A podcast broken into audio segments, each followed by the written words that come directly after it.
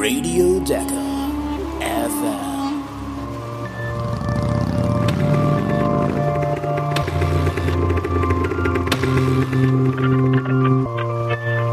Und hier sind Howie und Chris.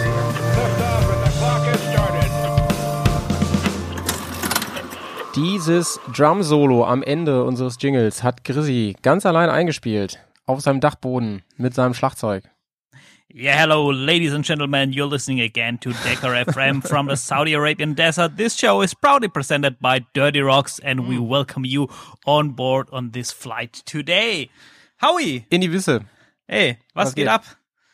Yo, Mann, ey, zwei Tage liegen wieder hinter uns und äh, ich freue mich sehr über die vielen positiven Rückmeldungen von euch. Euch gefällt Radio Dakar FM total gut. Wahnsinn, und Wahnsinn, wir Wahnsinn. werden uns ein weiteres Mal vornehmen, uns öfter mal im Jahr zu melden. Jetzt erstmal haben wir noch wirklich einige Tage Decker vor uns. Wir sind ja noch nicht mal bei der Hälfte angelangt. Und es ist wieder viel passiert. Es ist bei uns auch viel passiert. Es ist viel los. Und ähm, ihr könnt euch jetzt schon mal freuen auf unseren Gast heute. Ja, es wird langsam zur Regel, dass wir hier mal krasse Gäste haben bei Dakar FM. Ähm, wollen wir schon mal äh, spoilern, wen wir haben? Ja, auf jeden Fall, auf jeden Fall. Also wir haben ja einiges in der Mache, ne? Wir werden vielleicht auch noch die eine oder andere Stimme direkt aus dem Fahrerlager bekommen. Ey, letztes Mal Kirsten, Kirsten Landmann. oder? Wie geil war das, das denn? war schon, schon. Ähm, Das war krank, Alter. Gibt, gibt es äh, Stories auf Instagram, wo Kirsten vor so großen Fernsehkameras steht und da so professionell interviewt wird. Aber Leute, wir waren schneller. Wir waren schneller und ihr habt schon fleißig ähm, Support geleistet. Wir haben gesehen, also wir kriegen das ja immer reingespült bei Instagram. Wenn ihr uns verlinkt äh, mit Dirty Rocks oder mit ähm, äh, Bears on Tour oder mit Chrissys Account, SMP, beziehungsweise, Gott, oh Gott, ist das viel, ne? Sauters natürlich, alles ist möglich. Und ihr sollt einfach nur schreiben, Kirsten, alles Gute, keep your wheels burning. Und ich muss sagen, ey, also ihr gebt euch, ihr gebt euch echt Mühe, was ich bisher gelesen habe. Das war echt super geil. Ihr habt ähm, echt Ja, schöne ja. Texte geschrieben und so fand ich sehr, sehr geil. Ja, Ja, aber heute ähm, haben wir einen, einen echten Profi am Start, der ähm, nicht nur selber viel Rallye fährt, sondern der auch selber Rallyes organisiert, Roadbook schreibt. Und äh, zwar haben wir den Willem Evanant am Start nachher in der Yo. Show hier.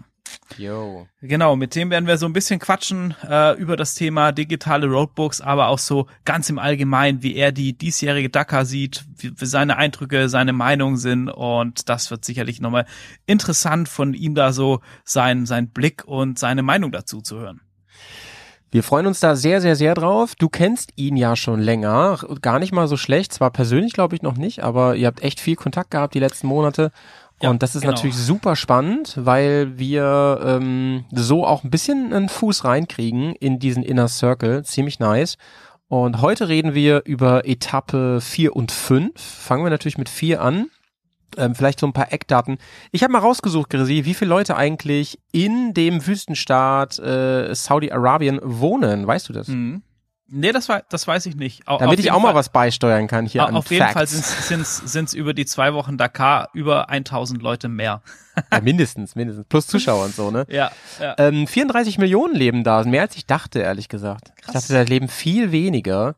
Aber gut, die soziale Aber- Schere ist wahrscheinlich eine andere. Ja, aber, aber ich glaube halt auch, ne, wenn du das dann wieder siehst, die, die werden sich, denke ich mal, sehr auf diese Städte konzentrieren, wie viel ähm, freies Land du da hast.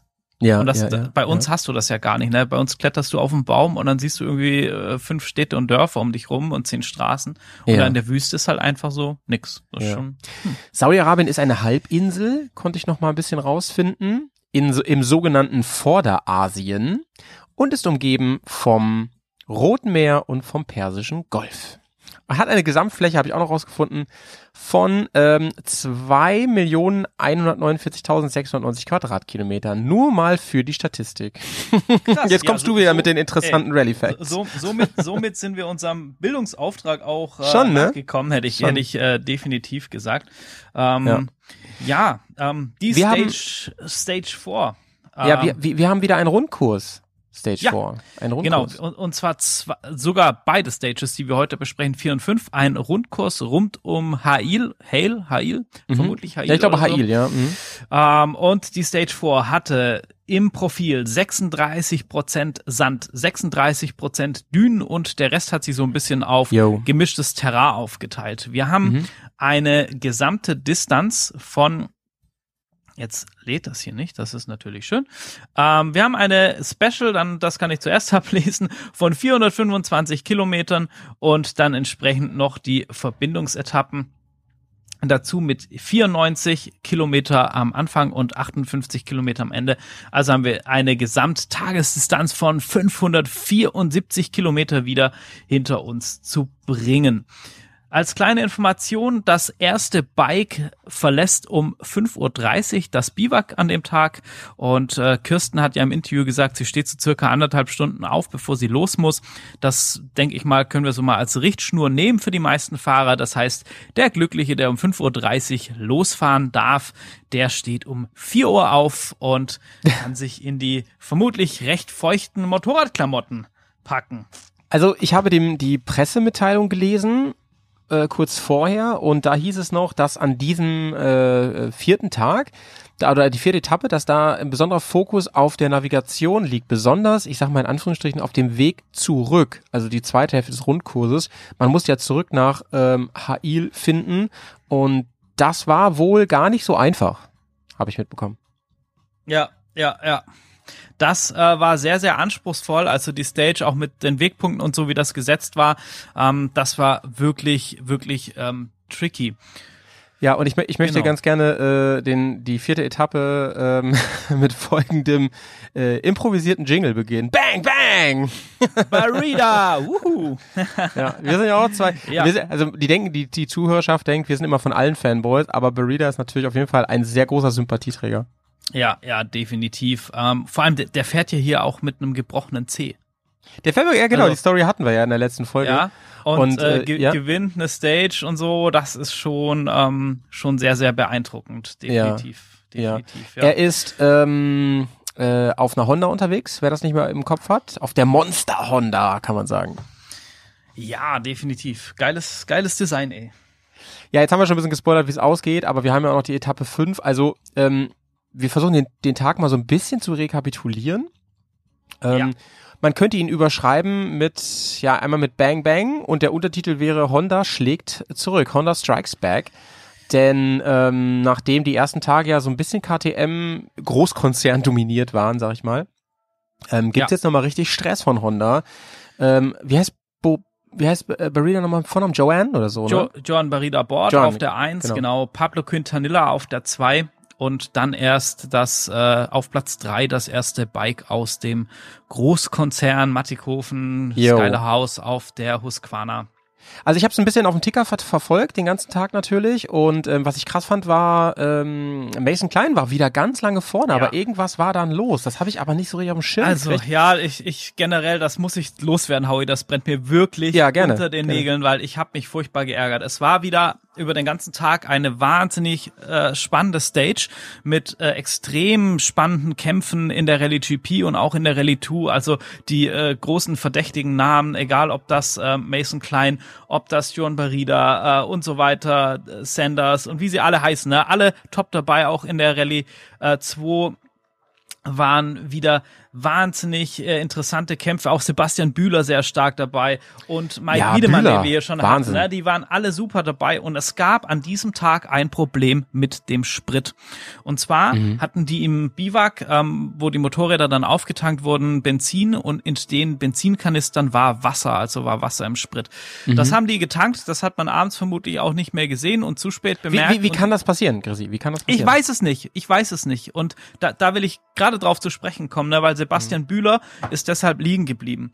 Äh, Mike Wiedemann ist deshalb auf Platz zwei in der ähm, in der Malemoto-Wertung ausgeschieden. Der musste seine Dakar deshalb beenden, weil das das ist- so oh Gott, viel da- Wasser da wird in mir das ja schlecht, wenn ich darüber gekommen ist. nachdenke. Und wo ich halt auch sage, hey, du zahlst da ein Heiden Ja, ja, ja. Startgeld, weißt du? Ja, aber, Ähm, aber Grisi, Geld, Geld, wie, ich meine, wir haben schon viel darüber geredet. Geld ist Ja. die eine Sache, aber du investierst so viel, Alter, damit du da Genau, du hast kannst. Sponsoren und so weiter und so fort. Weißt du, und wenn du dann äh, einen Crash baust und aus, ausfällst, ist das super ärgerlich. Wenn dein Motorrad wegen irgendwas kaputt geht, weil der Motor äh, oder das Getriebe, irgendwas, weißt du, da ist das schon super ärgerlich.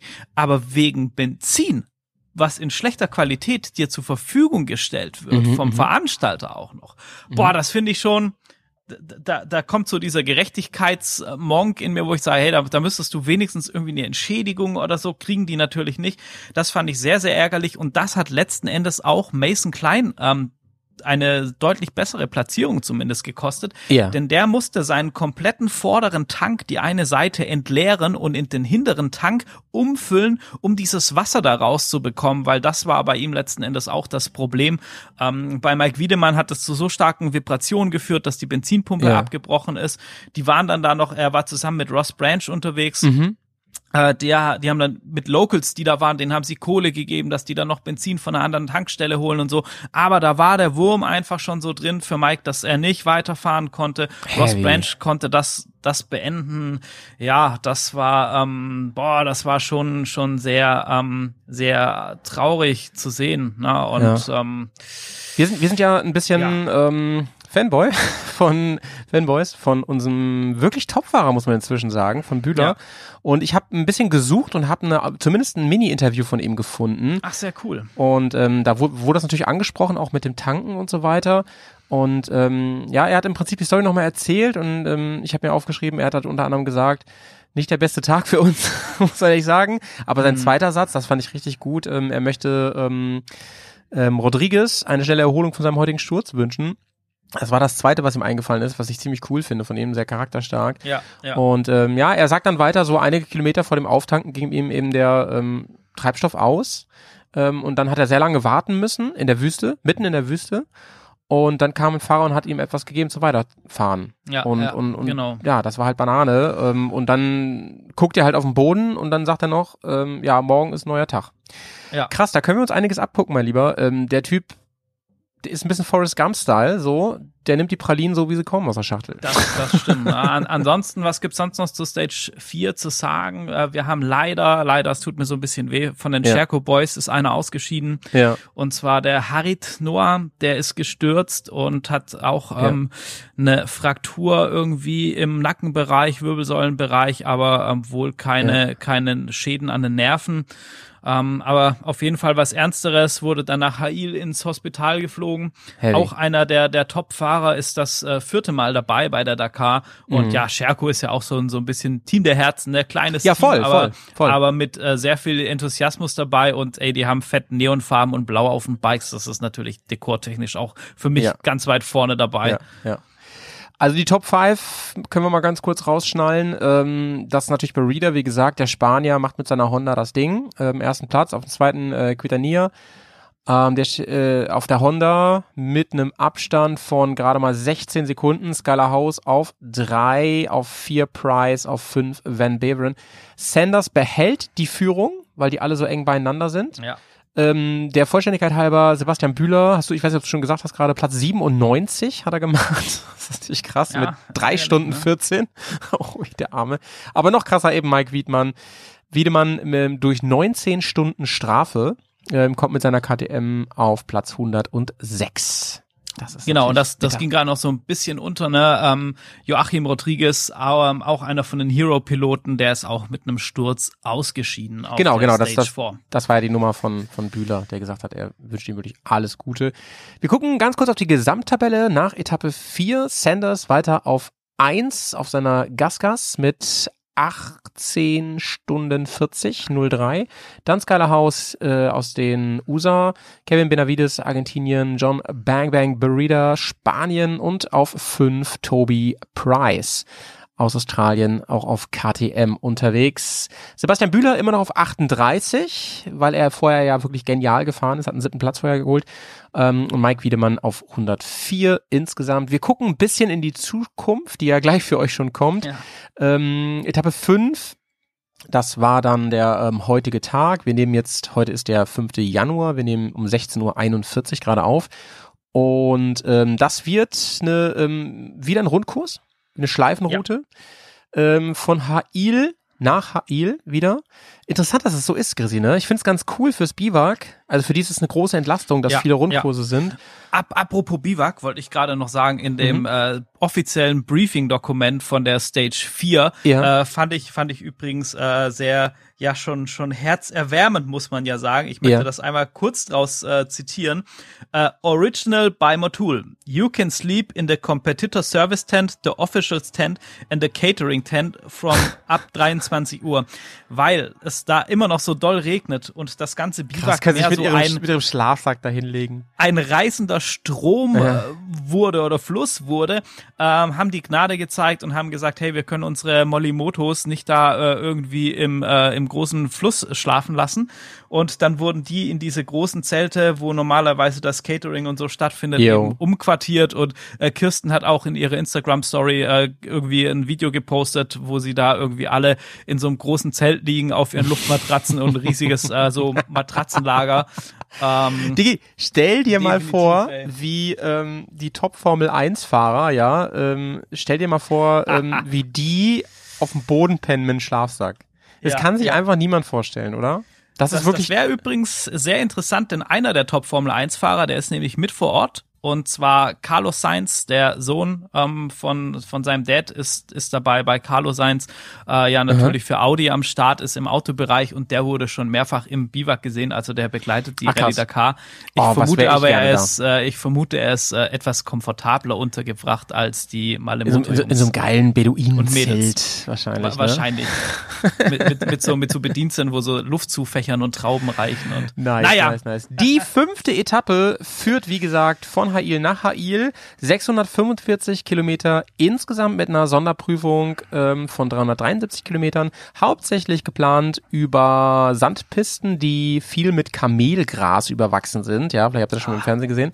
Und ähm, ja, doch relativ sanft geschwungene Dünen. Also was man so im Vorhinein gehört hat, hieß es, es wird ein bisschen smoothiger alles aber wir sind immer noch ähm, bei der Decker und äh, bei der Black und Decker und und da ist nix so richtig Smoothie oder so. Wie hast du den ähm, die fünfte Etappe wahrgenommen? Was waren was waren deine Gedanken heute? Ja, bei der fünften Etappe, ehrlich gesagt, habe ich heute hauptsächlich äh, an das an äh, Matze Waldner gedacht. Äh, ich habe da ein Interview gesehen, wo wo er eben gesagt hat, na ja, ähm, er hat diese krassen Schmerzen einfach in der Hand. Man weiß ja auch noch nicht so genau, was da jetzt kaputt ist, was da gebrochen ist. Er beißt und kämpft da jeden Tag durch. Und er hatte gehofft auf die Dünen, dass es da besser wird, aber diese Kompression, wenn man diese Dünen runterfährt, sind eine wahnsinnige Belastung für die Hand. Heute ganz, ganz viele Dünen. Und und ja, deshalb. Ähm, Ah, ich, ha ich habe einfach an ihn gedacht, was er da auf sich nimmt und man fragt sich natürlich schon auch, ist das, ähm, ist das noch gesund, was er da macht? Auf der anderen Seite ist er ein sehr, sehr ehrgeiziger Sportler, also wie die alle, aber Wagner schon nochmal besonders, auch wenn man sein Buch liest, was ich empfehlen kann, ähm, kommt das auch nochmal einfach zum Vorschein. Für den muss das richtig, ähm, richtig hart sein, sich auch zu motivieren. Ne? So viel Vorbereitungszeit und jetzt ist er einfach nicht auf dem Level wegen der Hand, dass er da vorne wirklich mitkämpfen kann. Da habe ich heute hauptsächlich dran gedacht und ansonsten Aber- fand ich die Bilder Ja. sehr, sehr tiefer Sand, sehr tiefe Spurrillen, Ja. sehr zerfurcht, gerade für die Fahrer, die Ja. hinterhergekommen sind. Also mit Ich Smoothie war da von den Bildern her nämlich gar nichts. Hätte ich nämlich auch gesagt. Ich dachte mir, ich selber, ich muss auch zugeben, ne, so Spurrillen und so, das ist für mich echt immer, ich fahre ich nicht gerne. Ähm, das wäre nicht mein Tag gewesen auf der, auf der Dakar, muss ich sagen. Ja, ja, aber es sind, es gibt mal wieder sehr spektakuläre Bilder. Wir haben ja den Pressezugang und dürfen da wirklich auch immer gleich an, an dem Tag noch Bilder anschauen, die, die sehen aus wie aus dem Katalog, wo man gerne ähm, Rennanzüge verkaufen möchte. Also wirklich unfassbar geile Shots. Und wenn man überlegt, das sind ja keine Models, sondern die ballern da gerade. Ähm, Auch mal wirklich ein Kompliment an die Fotografen und Fotografinnen auf der Decker. Was die da jeden Tag raushauen an geilen Shots, ist wirklich krass. Also allein wirklich da zu stehen und so relativ nah dran. Man hat auch so, man sieht auch bei den Autos, ich gucke auch bei den Autos immer ein bisschen rein, sieht man manchmal, wie die Autos vorbeifliegen, so, aber Ja, im wahrsten Sinne an den, das ist ja lebensgefährlich, was da los Also ist. die haben ja auch super lange Tage, ne? Die, die sind da den ganzen Tag auf der Stage draußen, die sind ja genauso Wind und Wetter ausgesetzt und dann kommen die ins Biwak, dann müssen die die Bilder sichten und so. Ähm, Ja. Jeder, der so ein bisschen selber mal so Medienkram gemacht hat, der weiß ja auch, dass es nicht in fünf Minuten passiert. Und ähm, da musst du die nur noch hochladen und alles. Also das ist schon auch ähm, schon Ja. Arbeit. Also wie du schon, ähm, wie du schon sagtest, äh, Wagner, da war nicht, da war nicht ganz klar. tritt er an oder so. Angetreten ist er. Dafür auf jeden Fall Chapeau, mein lieber Matze. Das ist ähm, unfassbar. Also das, der, also der hat Splitterbrüche, das und Prellungen, Abschiffungen, Splitterbrüche, Wahnsinn. Damit fährt er einfach weiter, weil er sagt, Alter, das ist halt Decker einmal im Jahr. Wer weiß, wie viel Profijahre ich noch habe. Und er hat richtig angegriffen und, das können wir schon mal sagen, ist Vierter geworden. Das ist richtig krank, Alter. Das ist wirklich krass, was der abgeliefert hat. Ähm, du musst mich übrigens verbessern, Grisi, weil Ja. äh, du, du bist meistens noch näher an den Ergebnissen, weil du direkt im Pressezugang rumschlurfst. Alles gut. Ich habe immer so die direkt nach dem Abpfiff hier die Daten eigentlich, weil ich mir vorher so ein Ja, kleines ja. Skript schreibe. Ähm, und ähm, er hat gesagt, mal, ähm, bevor er gestartet ist, ich habe noch so einen kleinen, also ich habe kein Interview gesehen, aber gelesen ein kleines Interview. Er hat vorher noch gesagt, naja, es tut halt alles schöllisch weh. Es ist nur ein ganz bisschen besser als gestern, aber ich guck mal, ähm, was geht. Äh, ich glaube, gestern waren, waren meine Schmerzen auf dem Höhepunkt. Und ähm, da es nicht noch schlimmer wurde, fahre ich jetzt einfach mal Dakar. das ist halt schon krass, ne? Ja, ist schon krass, ne? Ich, Ja. ich meine, äh, jeder andere wäre wahrscheinlich irgendwie so vier Wochen krank geschrieben, Ja, ja, mindestens mit so Dingern und ähm, oder noch länger und ja. Äh, ja. Übrigens, Matze Wagner, ähm, muss ich ja nicht sagen, dass ich da Fanboy bin von Matze, ähm, ziemlich, ziemlich hart sogar. War ja letztes Mal sogar, war ich ja sein Pate, auch wenn es nur hier für den Radiosender gilt. Ähm, der hat ja auch schon mal gewonnen übrigens, Grisi, du weißt das natürlich. 2018, da hat er sich einen ähm, Decker-Sieg geholt. Ziemlich krass. Ähm, ansonsten ist er immer vorne mitgefahren. Ne? Ja. Wo, also davor, 2015, 16 ist er mal ausgeschieden, aber der war Zweiter, Fünfter und so weiter. Immer in den Top Ten auf jeden Fall. Letztes Jahr war er Dritter, da hat er auch lange Zeit geführt.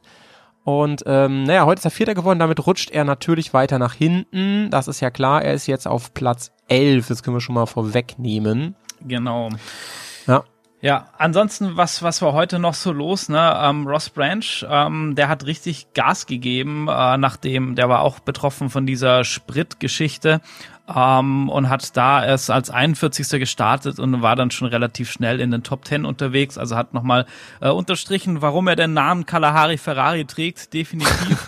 ähm, Toby Price heute auch extrem gut unterwegs, ja, also Ja. über die ganze Etappe sehr, sehr schnell, ähm, war sehr spannend, aber auch die anderen Verdächtigen, ne? auch hier ähm, Mason Klein, Pablo Quintanillo, Nacho Cornejo, die waren alle sehr, sehr stark. Auch Adrian van Beveren heute, na, wieder eine super Performance abgeliefert. Ja. Ähm, sehr gut dabei. Was so ein bisschen schade war, ähm, dass Camille Chaplier ähm, ausgeschieden ist. Rallye 2-Fahrer, auch so ein bisschen, ja, schon das dritte Mal dabei. Der ist heute Morgen aufgewacht und sein Bizeps war auf einmal einfach auf das doppelte Volumen angeschwollen und so konnte Und er das nicht, weil fahren. er trainieren war, Alter. Nee, ich, ich vermute nicht, dass der nach der Stage gestern noch irgendwo pumpen war und ähm, sich irgendwie zwei Proteinshake reingekippt hat.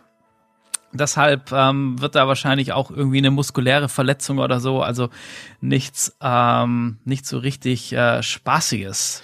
Ja, was Ja. ist mit ähm, unserem Herrn Sanders eigentlich passiert? Ja, Sanders, der hatte auch so ein bisschen, äh, bisschen Probleme mit seinem Arm äh, vermutlich. Der hat ja da diesen Dorn, der sich entzündet hat und er ist auch sich auch nicht so sicher, ob seine Ellenbogenverletzung so richtig ähm, am Start ist. Und ähm, ja, der äh, ist allerdings trotzdem noch relativ konstant dabei. Ja, ja. Ähm, Aber, aber er hat heute ähm, nicht ins, nicht ins Spitzenfeld geschafft, muss man ganz klar Nee, sagen. Ne? er, irgendwie hat das heute nicht so nicht so richtig funktioniert für ihn. Ne? Das Ja. ähm, sehen wir gleich in den in den Standings. Ähm, ich habe noch so ein bisschen äh, ein ein ja wirklich Plot-Twist ähm, kam da auf einmal ganz kurz vor Ja. Schluss. Da war so diese diese Top-Spitze äh, unterwegs und ähm, die haben also die vier vorne, die geführt haben, das waren ähm, Joan Barreda, Pablo Quintanillo, Skylar House und Toby Price, die haben da so die Führungsarbeit gemacht. Und die haben einen Wegpunkt verpasst. Ganz zum Schluss, also 20 Kilometer oder ähm, 20 Kilometer vom zweiten Refueling, das war so bei Kilometer 190, also schon relativ viel abgehakt von der Stage und da haben sie so zwischen 10 Minuten und einer guten Viertelstunde, je nachdem, verloren. Und äh, Van Beveren hat diese Fehler zum Beispiel nicht gemacht. Auch nur einige andere Fahrer, die durchkommen, zum Beispiel Nacho Cornejo hat den Fehler auch nicht gemacht. Und ähm, das Ganze war dann schon rennentscheidend, wie wir gleich sehen werden. Ja, ja. Zudem Ross Branch na, hat sich da zurückgekämpft, so eine Performance heute Morgen dann abgeliefert und hat nach Ja. circa 200 Kilometern wieder technische Probleme an der Hero Jo. und ähm, hat dadurch wieder Zeit verloren. Das ist natürlich sehr, sehr ärgerlich. Ja, ich habe ich hab übrigens äh, ein interessantes Statement von ähm, Wiedemann, von Mike Wiedemann. Deutscher, deutscher Fahrer, der hat ja diese Spritprobleme und heute hat er nochmal ein Interview gegeben. Ähm, ich glaube, er hat aufgegeben, wenn ich mich Ja, ja, richtig verstanden habe. Also er hat es auf Englisch gegeben, das, das Interview, aber ähm, ich habe, was ich mitgeschrieben habe, war nämlich, ähm, er hat nochmal die Story erzählt, wie das war mit dem Tanken. Das finde ich sehr, sehr interessant. Ähm, er hat gesagt, also ähm, ich bin nach 10 Kilometern auf ähm, Dorothy aufgelaufen, der normalerweise nichts anderes macht als Rallyes fahren. Das fand er schon sehr erstaunlich. Mit dem blieb ich bis Kilometer 80, als mein Bike plötzlich angefangen hat zu stottern. Ich hielt an und sah, dass aus dem vorderen Tank das Benzin ausläuft. Die Benzinpumpe hing nur noch mit einer Schraube am Tank und so weiter. Und dann habe ich das irgendwie geflickt, aber hatte natürlich überhaupt keinen Sprit mehr. Nach 150 Kilometern bin ich dann ausgerollt und mir sind die Tränen gekommen. Ne? Er ist Privatier, darf man nicht vergessen. Ne? Er hat das alles selber organisiert ja. und bezahlt und so. Und ähm, äh, äh, Mathieu ähm, Trocois oder so heißt er, gab mir nach 20 Minuten zwei Liter Benzin, wobei ich allerdings nicht weit gekommen bin. Nach 10 Kilometern stand ich schon wieder, genau wie ähm, bei Ross Branch, der auch in, in der Wüste ohne Sprit stand, bla bla. Ähm, dann, er hatte bereits zwei Einheimische losgeschickt, um Benzin zu holen. Die kamen nach einer Stunde zurück und wir konnten ein bisschen weiterfahren. Nach 20 Minuten stand ich zum dritten Mal, das Bike stotterte und ich zerlegte dann das halbe Bike, Leute, das ist Wahnsinn, bei einer, während einer Rallye. Ja, ja. Ähm, habe alle Tanks ja. komplett leer gemacht. Etwa in einem Kilometer Entfernung sah ich auf einer Düne ein Auto. Mit dem hab, dem habe ich gewunken mit meiner Jacke. Denen habe ich dann 50 Euro gegeben, damit sie mir Benzin holen. Also nach einer Stunde, weiteren Stunde konnte ich weiterfahren. Aber nach nur zwei Kilometern war dann komplett Ende im Gelände. Das Bike stotterte nur noch, hatte Aussetzer und irgendwann ging dann gar nichts mehr.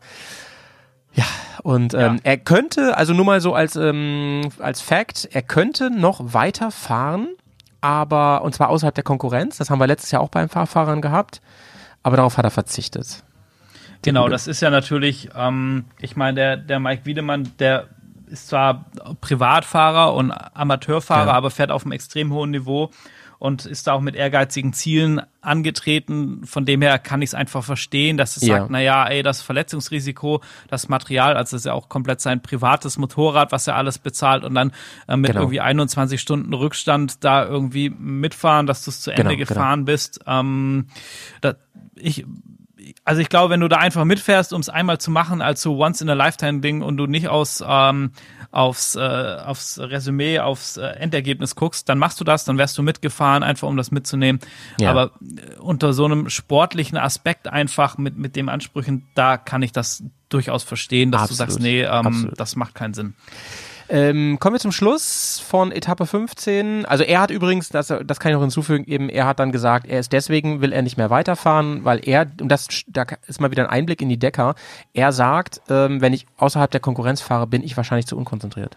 Weil ich, Ja. weil es mir nicht wichtig genug ist. Und das zeigt mal wieder, wie krass diese Rallye ist und wie schnell das gefährlich werden kann, wenn du nicht am Limit fährst. Matze Wagner hingegen hat gesagt, heute war sein bester Fahrtag bisher, obwohl er so verletzt war. Und er meinte, ähm, er ist fahrisch gerade am Limit. Ähm, wenn jetzt noch ein bisschen die Technisch, Technik besser mitspielt, dann geht da noch richtig was. Und Leute, wir haben letztes Jahr gesehen, wie sich wirklich die, die ganze Tabelle nochmal upside down drehen kann. Apropos Tabelle, ähm, vielleicht kannst du mal kurz raushauen jetzt, wie es aussieht in der Gesamtwertung. Ja, Upside Down, wir gucken erstmal auf die Wertung von heute, denn Upside Down, das trifft's ganz gut, ne? Irgendwie 20 Kilometer vor Ziel ist, ähm, ist äh, Bang Bang Barida vom Moped gefallen und die anderen Jungs, Toby Price, Skylar House und Pablo Quintanilla, haben angehalten, um ihm zu helfen. Er konnte dann weiterfahren.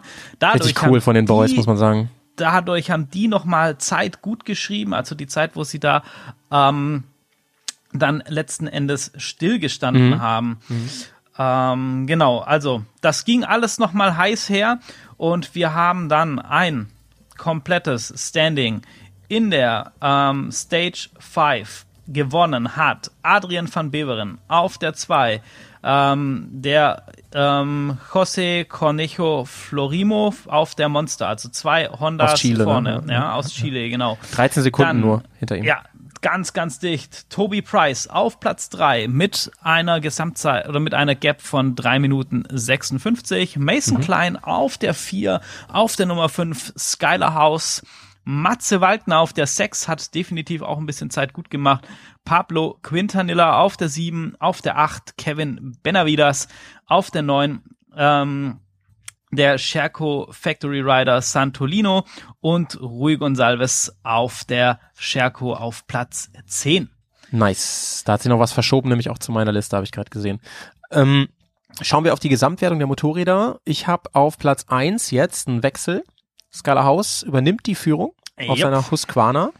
Und nur 44 Sekunden dahinter Benavides, Mason Klein auf drei, dann Toby Price, sehr geil übrigens, finde ich.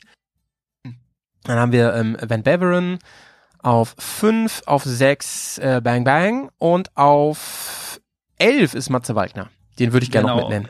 Genau, auf jeden Fall. Äh, ich habe gerade noch mal ähm, aktualisiert das Mhm. Bike Ranking nach der Stage 5.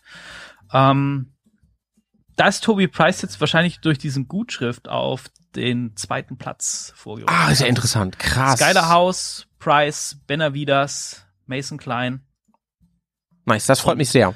und genau, Matze Wagner auf der 11, ähm, Daniel Sanders auf der 8 und die sind alle super dicht beieinander. Ne? Die ersten sechs sind innerhalb von zehn Minuten, ähm, die ersten ja zwölf, na, da geht's wird's dann schon ein bisschen, aber ich sage mal bis Platz Ja. 15 bis Platz 15 ist es innerhalb von einer halben Stunde. Und jetzt haben wir heute gehört, ne, die haben mal kurz die Profis zehn Minuten, Viertelstunde wegen einem Wegpunkt verloren.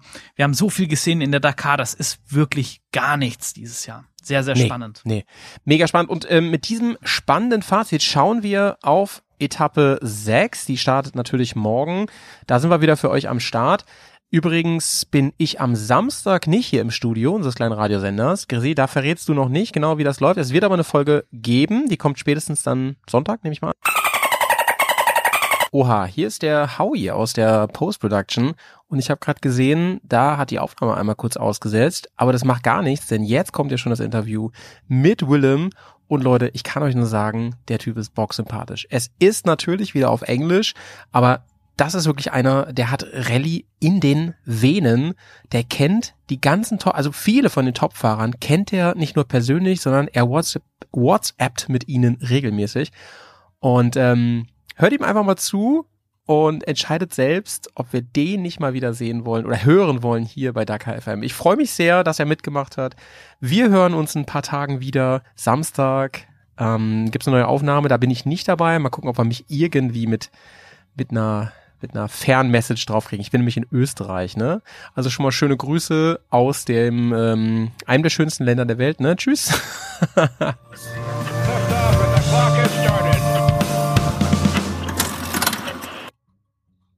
So everyone, now we have our guest here. Willem, thanks for joining us in our Yeah. little Dakar FM show. It's a pleasure to have you here. You're a very experienced rally rider, road book maker, um, rally enthusiast, Dakar fan. And yeah, welcome. Well, thank you so much, guys. Thanks for that uh, great introduction. It's uh, awesome to be back with you guys and uh, chat Dakar. I mean, it's the, the most exciting part of the year every year. Yeah, yeah, absolutely. Um, I think January is um, so boring normally, and uh, there's always this light, the Dakar. definitely. And for us, you know, in South Africa, um, we most of the people take off between 15 December and 15 January. Yeah, So uh, it's like a high point, you know, after the New Year's party, Dakar starts, and then it's like you don't have work that's worrying you. You can just focus on Dakar. Ah, yeah, nice. yeah. yeah, yeah, yeah. Yeah, f- focus on the right things is always uh, the, the, the important point in life, isn't it? yeah, but Um, what do you think um, about the Dakar 2023 um, till here? uh, wow, toughest Dakar in recent Yeah. history. Um, the last time, this is the first time that the Dakar is this long. Last time it was Yeah, a long Dakar was back in 2014. So, you know, definitely the toughest Dakar uh, since 2014. I think we'll have to wait and see. It might be the tech toughest Dakar of, of the 2000s. Uh, Yeah. Once it's done, you know, that's absolute carnage out there. Um, there's so many factors at play. You know, it's not just the weather; it's emotional. Uh, with a lot of the riders coming in, um, it's really difficult. You know, I I know so many people at Dakar, and I know how well they can ride, and I speak to them Yeah. often and seeing their faces, hearing their voices. You know, uh, to be broken after day four, day five. Yeah, yeah, yeah. And it's not even like halftime, not even history. not even not even rest day is is coming up on the horizon. You've got so many kilometers to go and and you're just done already. That's really crueling. It is, and and I, I honestly think that we, it, we're all waiting with bated breath to see Yeah. what's going to happen. Because Yeah, you know, I I was saying to myself, and I, I spoke to a friend yesterday. I said, for the first time in my memory, I look at Dakar and I'm like, uh, you know, I don't know if I want to be doing that. I mean, it is, yeah, yeah, yeah, yeah. and paying money for that. You know, Yeah. um, Willem, why why do they do that um, in that way? Is it just for the to to make it more uh, spectacular? Um, so Dakar had this big thing this year about listening to their Uh-huh. audience and listening to the riders. And for many years, the riders have been clamoring to go back to the Dakar of old. Uh, Mm. For the main reason that if you speak to any Dakar veteran, what they'll tell you is that your body, your mind, Mm. doesn't get broken in 10 days. Um, anybody can ride 10 days, 11 days on a motorbike. Yes, it will be very difficult, but anybody can do it. It's after 11, 12, 13 days where your brain starts playing tricks on you when your body doesn't want to go anymore, when your Wow. mind doesn't want to go anymore. And I think the ASO, the Dakar organizers, saw that, and they also saw that their distances are getting less and less. Yeah, yeah. Um, and you know, we want a, a good old. I mean, in the old days, the Dakar was was 10, 12,000 kilometers. You know, um, and the distance is still not close to that. This is the longest one, like I said, since 2014. But they're also making it up by making it more difficult because Yeah. we can't bring the speeds down by regulating the motorcycles. So Mm, they're making the terrain harder. You know, stage three was absolute chaos in the rocks. You know, it Yeah, was yeah, yeah, yeah, yeah. unbelievable. Yeah. Um, Stage three was for me a bit of a point when um, uh, Matthias Wagner said, "Ah, we're dis- discussing about um, speed limit and safety issues and making it um, more safe." And then they're putting up a stage like this. Um, and I, I thought, ah, he's right. But now you're telling me that the people asking for a harder Dakar, so um, it's back to the old days um, to have a stage like this, maybe too. I think it's back to the old days, and, and it comes back to to the you know there's a there's a fundamental racing ethos difference between American rally riders and Mm. European rally riders. Um, and it's something that I've been privileged to experience because I've been racing in, in the US quite extensively now. And the difference is that if you look at how US racers grow up, the, the type of racing they do is extremely intense and it's extremely difficult. It's ruts, it's sand, it's rocks, and that's just standard. You know, if you go to something like the Baja 1000 or the Vegas to Reno, um, it, it's just chaos out there. Yeah, now, yeah. the ethos here is that you ride what you can see. Mm. The road book is your guide. The ethos in, in Europe and for that matter South Africa is that the road book is your Bible. You follow the road book and that's it. Yeah. So we have a massive divergence between the two styles of riding. And this is why we're seeing the Americans do so well.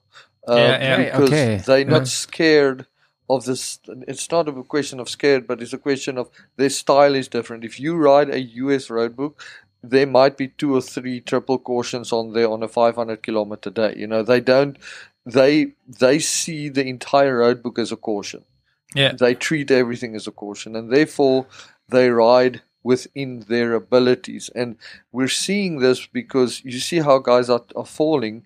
It just means they're going too fast.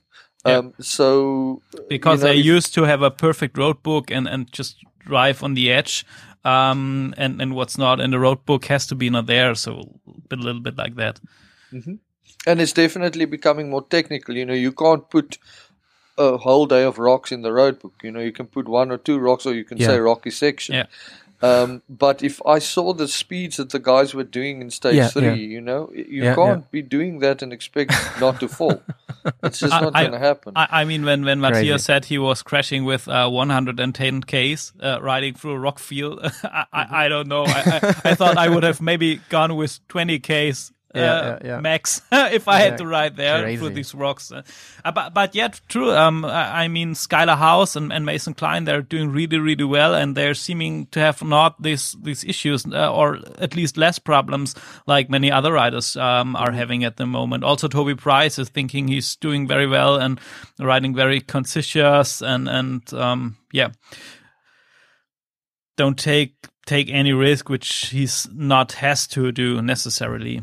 Yeah, look, I think Toby has, has, has learned, not that he needed to learn anything, I mean, he is wise, but I think Yeah. I, if I look at the, I think there's a very clear line between what I would like to call the old guard and the new guard. Mm. And what's happened is, is that some people so, thought that they're going to outride the younger bikers like Mason and Skyler, you know, all the Mhm. newer guys. It's not going to happen. These guys are just too fast. They are very, very fast. And in, and this is only my personal opinion. That this this is not fact, but my my common sense tells me if, if we see the the rate at which guys have been falling, um, I feel that that's a sign of pressure. Um, It's a sign of, of pressure that you know I need to re- retain my position. I need to keep on going fast because never in history that I have been watching Dakar have we seen so many top guys fall out so early in the race. I Yeah, mean, yeah. Ricky Brebeck, um, Sunderland, uh, Matthias got hurt. Um, Yeah. Joaquim Rodriguez is out. Um, you know, the the guys are really getting hurt. Um, Yeah. And it didn't used to be like that. So I think that in the old guard, there's two mindsets. The one mindset is I'm going to give it my all, go balls to the wall, and stay ahead of these young guns. And the other one is like, whoa, let the young guys do all the work. Let uh, Chucky Yeah, yeah, uh, yeah. and Mason do all the work. We've got 14 days of this. yeah, stuff yeah, yeah, yeah. once we get to the the finish, then we're going to start pushing a bit. And, and I, Yeah. I honestly think that's what Toby is doing. Um, I think that was Ross was doing. Um, not that Yeah. they weren't going fast, because like um, Mm. I had an interview with Ross just before the Dakar where we were discussing the balance between staying in the race and being conservative. It's very difficult Yeah, if the level of competition is so high as it is Yeah, this yeah. year. yeah. That's a very good point. I mean, I remember Yeah. the, the days when I really started watching Dakar. Uh, it was the days when uh, Cyril Depré and Mark Coma have been battling uh, each other, and and this was a was a whole different set of racing. It it was really long. They had these long distances, and on the other hand. At least it was these two guys which um, had to discuss who is uh, who is winning the Dakar, and then they've been winning with uh, four hours um, Yeah, yeah, the yeah. gap between each other. And after these two riders, there was a huge gap, and then was coming the rest. That there wasn't so much top It's riders totally different. In, in, these Yeah. days. And and now you have yeah. 30 riders which totally have the ability and have the speed to win for a, a Dakar. yeah, yeah, yeah. Yeah, you guys would know, but I think the top ten guys is like ten minutes apart. I might Yeah. be wrong. So I Mm-hmm. That's mean, nothing, uh, isn't it- it? that's nothing. It's it's any man's game. Yeah, Yeah. It's, it's one navigation wide open. mistake, and uh, and everything yeah, is or, messed up again. or wrong fuel or something yeah, like that. or wrong I wanted to bring up the fuel situation. So Um, yeah, what do you think about that? That's was that? hilarious. I, I I thought, hey, I I mean, just imagine You- you're going to a race and you're paying thousands of euros or dollars or what currency ever, and and then you get the wrong fuel in the bivouac. I would be, Yeah, I that's thought I crazy. would be It's crazy. really, It's crazy. angry. we, we just read an interview with um, Wiedemann from Germany, and he yes, said he, he was he was doing so well. He won Yeah, the yeah. stage. and he and he gave a local guy um, fifty bucks to bring him some fuel. Um, and he waited and waited over one hour, and then that was the game. The the KTM um, says uh, uh, said nothing anymore. Sure. I think Weidemann was stuck with Ross as well. The Yeah, right, right, Yeah. Um, look, yeah, I, I don't have enough uh, information as to on the ground what's going on. It's very, very, very clear that there's a serious issue because it's not just the bikes; they were side by sides with issues, um, and I think there were some fuel issues today as well. So Yeah. you know, I I know Mason is had fuel, had water in his fuel. Um, Yeah, right. but, yeah, yeah. You know, the Euro bikes were over fueling. Um, they were so you know there's there's there's so many things that like people don't run out of fuel on Dakar. I, so something is weird. Um, and I'm assuming the ASO will, will keep it quite quiet, and I'm sure the real story will only come out later. Yeah, later. Um, yeah, yeah. What I don't like is the way that they are portraying it. I mean, I watched the recap from yesterday, and they're like, "Ooh, Mason Klein is having a mechanical," and I'm like, "No, no, it's, it's not a yeah, yeah, the, the bike was totally fine. and the, the fuel. fuel was, was crap, and yeah, um, so, but you know, that's something that the only way that that you get your time back is if you get a group of Yeah. 20 or 30 people together and make a petition. yeah, And the problem is if you're only one or two guys that that has that happen to you and you're doing well, you're not going to get the sympathy from the from the rest of the guys to get your time back. So yeah, it will be interesting. I, I, I do think that once this Dakar is finished and we look back, uh, stage four yesterday would be a monumental stage as far as the results because I mean Mason lost ten minutes. Ross um, Branch is out of not out of the race, but he's he doesn't have an option for the Yeah. podium anymore because of Yeah, fuel. yeah. Um, same with Bueller. Um, and and and Ross and Ross had mechanical issues this day again, and and maybe it's uh, again fuel because That's I, we're I all think for- waiting. I'm yeah. literally watching my WhatsApps the whole time. You know, we're all waiting to Yeah. hear what it is. Um, I, I mean, crazy. that's, that's just quite guessing, but but I mean, for sure, the mechanics have checked the bikes and and uh, and the uh, hero guys that they know what to do, and Yeah, and yeah. Um, I, I think they they wouldn't have left anything um for a risk. So no, but look, there is a problem. I'm I'm not a mechanic, but it, once you have water in your fuel, I mean, I. I I don't know to what extent it, it can damage the engine, but the point is you're not allowed to change certain parts of your bike out. uh, yeah, yeah. um, and Especially also, I- engine parts, I think you you're getting also um high um time penalties. penalties. Yeah, Mhm. So, you know, maybe ideally if your engine have sucked in water, and again, I'm not talking as a, a mechanic at all, maybe a mechanic that's listening to the show can, can tell us or weigh in in the comments, but my understanding of it is, is that, you know, once, once water enters your engine, especially under high pressure, it's not a good thing. So if everybody had a little bit of water in their fuel and it actually was still running, it mm-hmm. could cause something to get damaged that will then later break.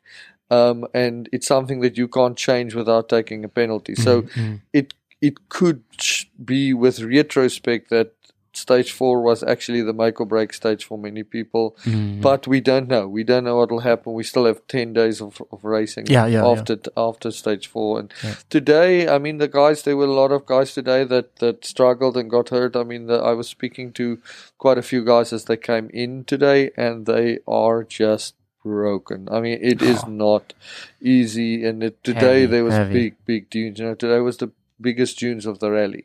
oh wow, Um, yeah. so we'll see what what happens. I think uh, I just saw that the stage has been amended for tomorrow. Um, so everybody's going to be very happy about that. It's uh, 100 k's less, but you have a a 300 kilometer liaison, which won't be fun. So Yeah, yeah, for sure, for sure. Yeah, yeah. The weather conditions are uh, not helping either this year. So lots of rain and so. And and I saw um, on uh, Kirsten Landmann's Instagram that they have to sleep in the organization tent be- because the bivouac was basically flooded. in the, ca- Um, in the cafeteria. and and we, we've been talking about the, the, the top guys, but I think the what the Malemoto riders are doing in in this event is so amazing. I, I really uh, have to take my hat for them um, because they have doing the same routes and and they now they have to manage to work on the bikes and bad sleeping conditions and so on. So it's a really really tough one for these guys. Yeah, look, uh, Malamoto is tough at the best of times. Um, I've always said that I'll do Dakar in a team first before I do Malamoto, and I got so immersed in in the race and in the people. You know, like this year, I know probably half of the Malamoto field personally. Um, you know, and and knowing how hard those guys are, knowing who they are, knowing how they ride and looking at that, I'm like, you know, when I go, I'm gonna go with the team. you know, I wanna, I wanna actually enjoy it. You know, I it's yeah. It is really tough, and and that's Yeah. why it's reserved for the toughest guys. You know, so Yeah, yeah, yeah. um, I it, it cannot be fun. It, I mean, you know, just imagine not having a Mm, a place to change, not being able to get dry mm, after being on a bike for 10 hours every day. You know, I did Yeah, it's, just, it's unbelievable. It's unbelievable. Maybe uh, you you said maybe um, retrospective. If you if you look back, then you realize it's it was a lifetime thing or something. But in in this moment, it's like uh, uh, some kind of madness. Just that. Um, Willem, Look, I, I think every single guy that and lady that is in Malamoto knows that. Like, it's not that it's unexpected. They were all 100% ready for Mm-hmm. this. I just don't think any of us thought it's going to be this intense. You know, Yeah, um, yeah. there was there was some epic rain years in in in in Argentina, and a big part of I mean there was the the political instability and there was the money. But if you guys remember uh, down in um, in South America, yeah, we had this play out every year. You know, the last few years of Dakar was just a rain fest, and that did play a role yeah, yeah. in the ASO's mindset of moving the race. It, it was definitely not the sole reason, but it's like, you know, we need to get away from a place where the rainy season is when we're having the Dakar. and now it's Mm. Yeah, yeah, raining yeah, in Saudi. So- yeah, yeah. Unbelievable, yeah. okay. So, Willem, I I think one one last word. Um, the Dakar has had planned to be fully digital roadbook navigation this year, but it doesn't happen. So, I think in the uh, Ready Two you could choose. The quads are some on um, digital roadbooks. And the GP riders, they are on uh, traditional paper roadbook. And now they mentioned that they want to do the Rally du Maroc um, this year uh, as first 100% digital roadbook rally. So um, I know you are deep into the digital roadbook stuff. Um, what what are your thoughts about that? Yeah, I um, I'm not surprised. Let's put it that way. Um, the ASO has been changing the goalposts or FIM um, all the time. You know, every year we hear these promises, um, and then every year it gets changed. So you know, we're saying Rally de Maroc 2023, but in reality, we won't know until it happens. Um, what we do know for a fact is that the cars are using it um, and has been using it successfully now for a while. It, that's not a problem. Um, the quads for this year it is mandatory. Um, I am happy to do a follow up with you guys once we get some feedback. Um, the sure. interesting part is that uh, the rally two, rally two and three was given a choice; they could choose. Um, and according to my knowledge and information, not a single person chose to use a digital roadbook. Yeah, yeah. Um, so, in theory, we do not have a digital roadbook on a motorcycle, two wheel motorcycle in the Dakar this year. which is absolutely crazy because the technology and the ability to do it exists out there. Ja, um, It, it it boggles my mind why it won't happen.